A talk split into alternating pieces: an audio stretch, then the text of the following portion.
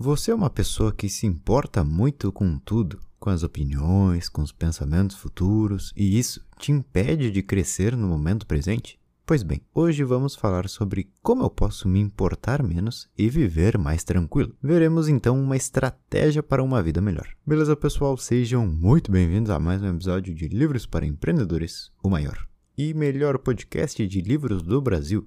Hoje a gente vai falar desse livro do Mark Manson chamado A Sutil Arte, e aqui eu dei uma personalizada, de não se importar.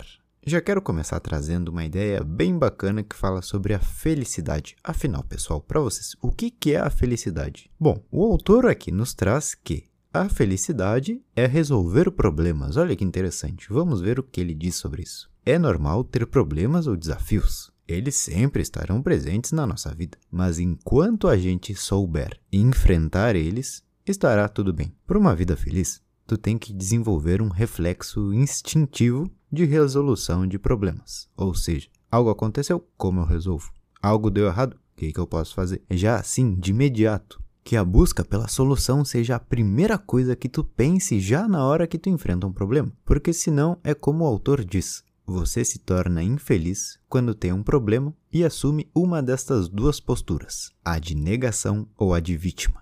A de negação é aquela onde a pessoa fica se questionando, chorando, olhando para trás e dizendo a todo momento: Isso não pode estar tá acontecendo, isso não é verdade. Quando no fim das contas, estar nessa posição e sentir que tu estás nessa posição é pior do que o próprio problema. E a outra é de vítima. É quando a pessoa tem a sensação de que a situação atual não é culpa dela. Mas a seguir, a gente vai falar melhor sobre a relação de responsabilidade e culpa. Então, uma vida feliz é isenta de problemas? Ou seja, para tu ter uma vida feliz tu não tem nenhum problema? Não, claro que não. Uma vida feliz também apresenta problemas e imprevistos. Porém, eles são resolvidos o quanto antes. Não resolver os problemas e reclamar ou terceirizar a culpa é o que te torna infeliz. Então guarda, surgiu um problema, vou resolver.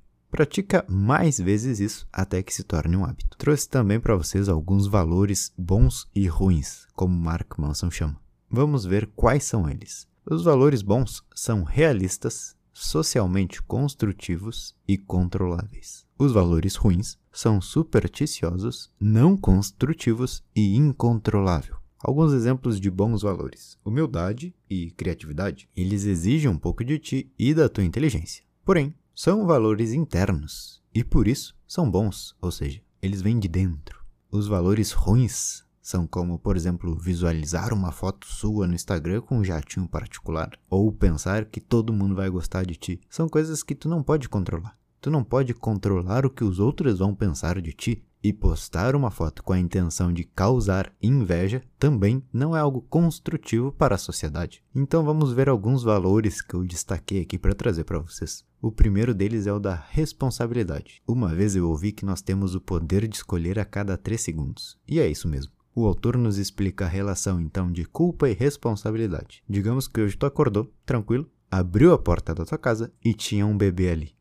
A culpa é tua? Não, mas como agir daqui para frente é sim de sua responsabilidade. Eu posso estar parado na fila do supermercado e alguém derruba todas minhas coisas. É culpa minha? Não. Mas o que eu vou fazer a partir deste exato segundo onde isso aconteceu é responsabilidade minha. Então, quando Mark Manson diz responsabilize-se, é exatamente isso: é assumir o controle. A culpa pode realmente ser de outra pessoa, mas não agir e reclamar é a escolha que tu está fazendo agora. Isso só piora a situação. Resumindo, ele diz assim: a culpa está ligada ao passado e não podemos mudar isso, mas a responsabilidade é o presente e ele sim está em nossas mãos. É uma ideia parecida com a do estoicismo, né, pessoal? A gente sempre fala sobre isso. Não importa o que acontece, mas sim como você reage a isso. Mesmo depois de muitos anos, essa frase segue sendo mais importante do que nunca. Responsabilize-se pela sua vida e pelos seus atos mesmo que o ato causador do prejuízo não seja seu. Depois de ler tantas histórias nos livros, eu vejo que isso é algo muito presente em grandes histórias. Essa sensação de injustiça. Muitos erros e infelicidades acontecem no dia a dia e que não são culpa tua.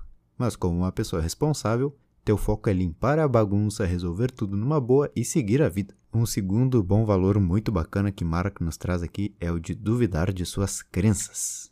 Pessoal, A vida é tudo aquilo que a gente imagina e tudo aquilo que a gente também não imagina sobre a vida. Nossas crenças são como as regras de um jogo. Tu acredita que tem que passar pela vida de tal forma como foi te ensinada. Mas se existem milhares de jogadores, existem também milhares formas de se jogar. O autor nos traz então a ideia de que a certeza não te traz mais segurança. Às vezes, tu investiga algo a fundo para ter certeza e se sentir seguro. Porém, não. Nós somos muito criativos para inventar teorias, e isso piora sempre as situações. Digamos que tu pensa o seguinte: meu chefe está diferente comigo esses dias, eu acho que ele vai me mandar embora. Então tu começa a sondar a situação com as pessoas e todas as respostas até agora são positivas. E aí tu pensa, hum, será que todo mundo aqui já sabe que eu vou ser mandado embora menos eu e tá todo mundo se fazendo de bobo? Aí tu vai atrás de saber se tem algum processo seletivo aberto na empresa pro teu mesmo cargo. Mas não tem. E aí tu pensa, será que estão fazendo isso em segredo para que eu não suspeite de nada? Enfim, Quanto mais buscamos por pistas, mais inseguros nos sentimos. E o contrário também acontece. Aceitar a incerteza do futuro e a insegurança é muito mais tranquilo. Tu se sente muito mais confortável. Eu sei o que vai acontecer no futuro? Não. E pronto, pessoal. Esse é o segredo. Eu não preciso colocar um mas. Ah, não sei sobre o futuro, mas estarei preparado para tal, tal, tal. Não, pessoal. É curto e direto esse pensamento. Eu sei o que vai acontecer no futuro? Não. E pronto. E eu tô tranquilo com isso. Eu não preciso me explicar. Eu sei onde estarei daqui a 5, 10 anos? Não. E eu falo isso com um sorriso no rosto. Porque a gente realmente nunca consegue adivinhar o que vai acontecer lá na frente. E quanto antes tu aceitar isso, mais presente tu acaba por se tornar. E como consequência, tu se desenvolve muito melhor. Então, no momento em que tu olha para o futuro e diz: Não sei o que vai acontecer, mas tu diz isso se sentindo realmente despreocupado, é muito melhor. E por que a palavra despreocupado? Não é por falta de vontade de chegar em algum lugar ou, ou, preguiça. Claro que não, não é nada negativo. É pelo simples fato de que eu sei que me preocupar não me dá respostas e me atrapalha, porque me tira deste exato momento. Eu preciso estar tranquilo no presente para trabalhar bem e me esforçar. Isso sim é o que está no meu controle.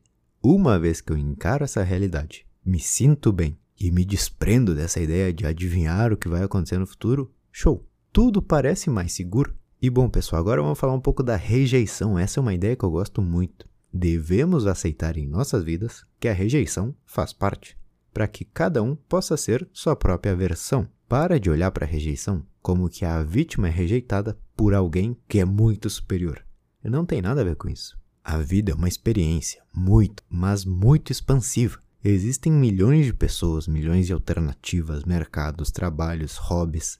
A rejeição é algo extremamente necessária para o mundo. Se eu te convido para fazer algo e tu me diz não, beleza. Obrigado por ter sido sincero, porque com certeza essa aventura vai ser muito mais divertida com uma pessoa que realmente quer fazer isso comigo. O teu problema é achar que dizer não te faz ser uma pessoa ruim, mas isso é porque tu também não consegue ouvir não. Com paz, tranquilidade e uma interpretação positiva. Pensa aí se alguma vez tu já jogou boliche. Então, nas laterais da pista tem algo chamado canaleta. É uma mini barra, é como se fosse um corrimão, para que a bola não saia do caminho. Isso é o poder de dizer não na vida das pessoas. E tu tem que saber que faz parte. Se acostume a ouvir não e se acostume a dizer não também de uma forma tranquila. É o que organiza melhor o mundo.